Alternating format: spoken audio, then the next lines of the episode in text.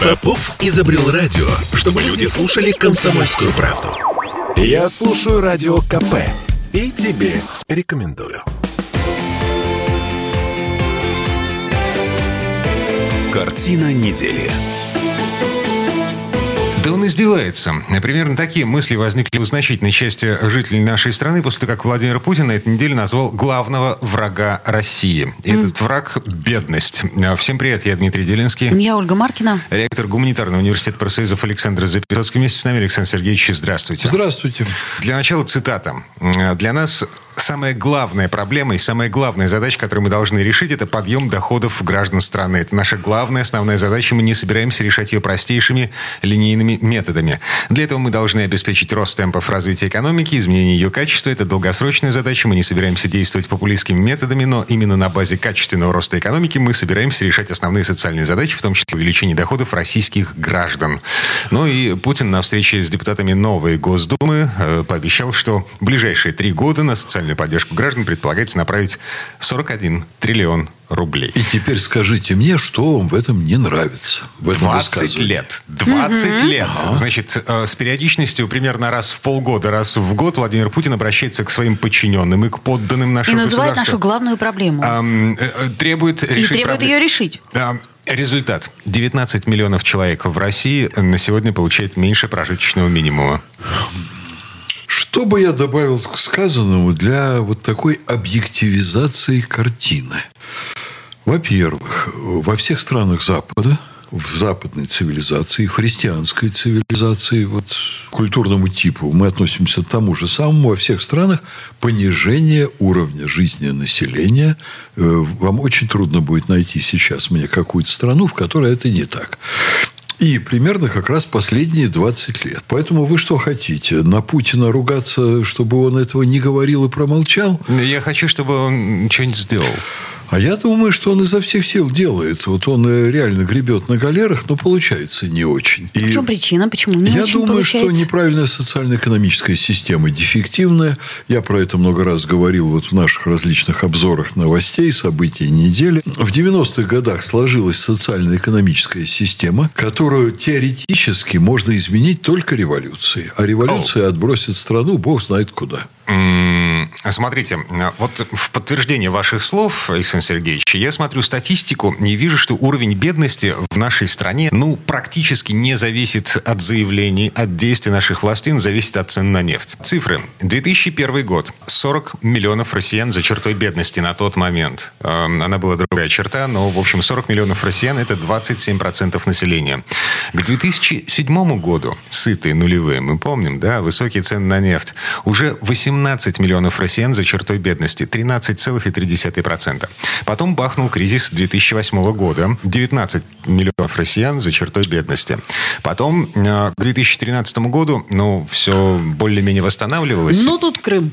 Но тут Крым, девальвация, цены на нефть, и опа, у нас снова 13% за чертой бедности. Я не, не упоминал бы Крым в этом контексте, потому что расходы на Крым – это проблема пренебрежимо маленькая по сравнению с неэффективностью социально-экономической системы. А тут не расходы на Крым, не столько расходы на Крым, сколько Цена эффект... западные санкции. А эффект от санкций, да? Нет, mm-hmm. я считаю, что эффект от санкций, он в целом для экономики страны положительный.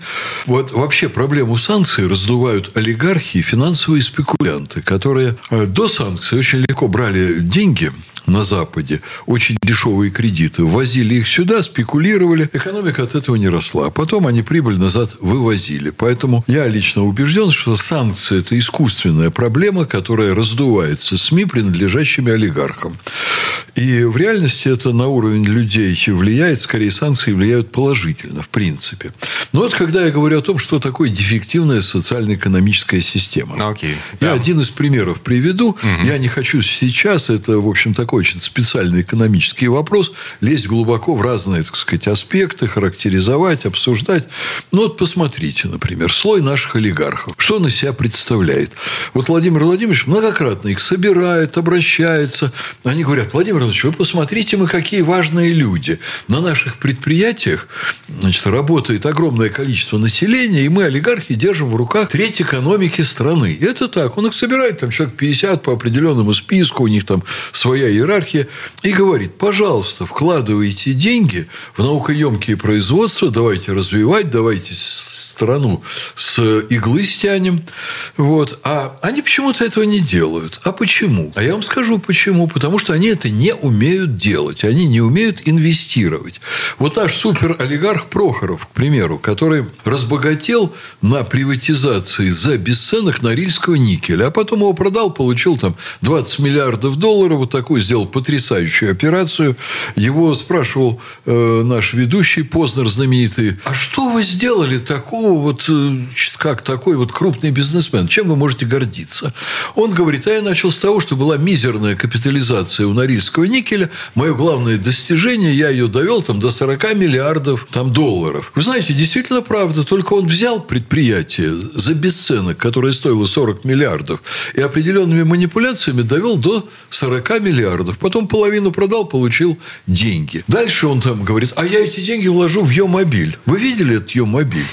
Что вы видели от этого Прохорова вообще, кроме, так сказать, вот разговоров о ее мобиле? Чем он Россию облагодетельствовал? Где он сделал какие-то прорывы? Они ничего не умеют, кроме, во-первых, спекулировать с помощью чиновников, во-вторых, брать деньги из казны, пилить их с чиновниками и спускать неизвестно куда. И получаемые сверхдоходы отправлять за границу, где они покупают, вот его с трудом остановили. Он э, пытался купить на Лазурном берегу, я так понимаю, что его Кремль Кремль остановил, но это мое предположение, виллу Леопольда, ну не кота Леопольда, а принца Леопольда за 750 миллионов евро. Он заплатил аванс 40, угу. его вызвали, как я подозреваю, угу. и сказали, ты вообще что делаешь, не смей выводить эти деньги. Вот и он потерял э, вот этот аванс свой 40 миллионов евро. А вообще заплатить должен был 750. Я знаю эту виллу, где она находится. Вот вам дефективность. Слушайте. получили огромные производственные мощности олигархи, которые ничего не умеют на них производить. А, смотрим в списке Forbes. Прямо сейчас у меня перед собой, ну, перед глазами не открыто, да, а, но тем не менее, а, я помню, что в топе Forbes IT-индустрия, в топе западного Forbes. То есть все эти да. Безосы, все эти э, хозяева компании Microsoft, хозяева компании Apple, люди, которые зарабатывают на идеях и технологиях. Да. В топе нашего Forbes да. российского... Нет Касперских. А, нефтянка. Я подозреваю. Но да? Сырье. Да, и все это имеет еще одну оборотную сторону. В Соединенных Штатах, например, потрясающая культура развития этих IT-технологий. Туда со всего мира люди съезжаются. Вот мне когда-то Нобелевский лауреат Жарес Алферов говорил, какая у него грусть, потому что он в Америке встречался с человеком, у которого 3 миллиарда. И этот человек у него вот в системе его научной работы работал когда-то.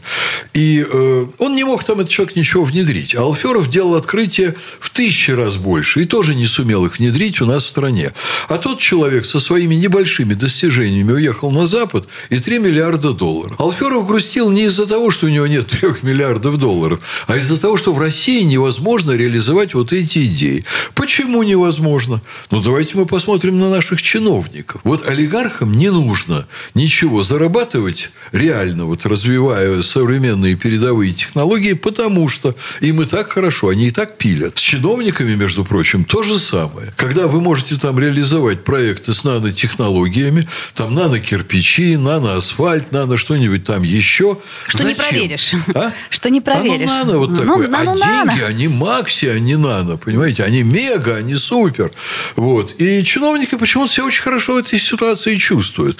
Им не надо организовывать ничего толком. Вот я сейчас смотрю, правда, кое-что меняется. Вот Кириенко развивает фонд президентских инициатив и фонд культурных инициатив. И вот э, и там, и там начинают какие-то вещи появляться, но это больше из сферы общественной жизни. А-а-а. Это из сферы культурной жизни. Вот там действительно вкладываются деньги, что-то реально прирастает, прирастает, появляется, люди там вовлекаются в такой культурный оборот. А где это все вот в высоких технологиях? Почему вот это все не поддерживается нашим государством? Сделали Сколково. Где результаты от этого Сколково? Зато мы кино в космосе снимаем. Угу. Да. А, вот. Поэтому, ну что тут поделаешь? В стране чиновники и олигархи, самые влиятельные персоны, они заинтересованы в между собойчиках, но не занимаются активно подъемом экономики. Ну, я еще, правда, скажу, что есть, конечно, надежда на новое правительство, на правительство Мишустина. Оно уже не такое новое. Да вообще не новое уже. Но им нет, не очень новое такое впечатление, что они все же ближе к делу, э, и э, они э, не так ангажированы большим бизнесом, как ну, ряд людей, которые были до них, только упаси Боже, я, конечно, не имею в виду Дмитрия Анатольевича Медведева.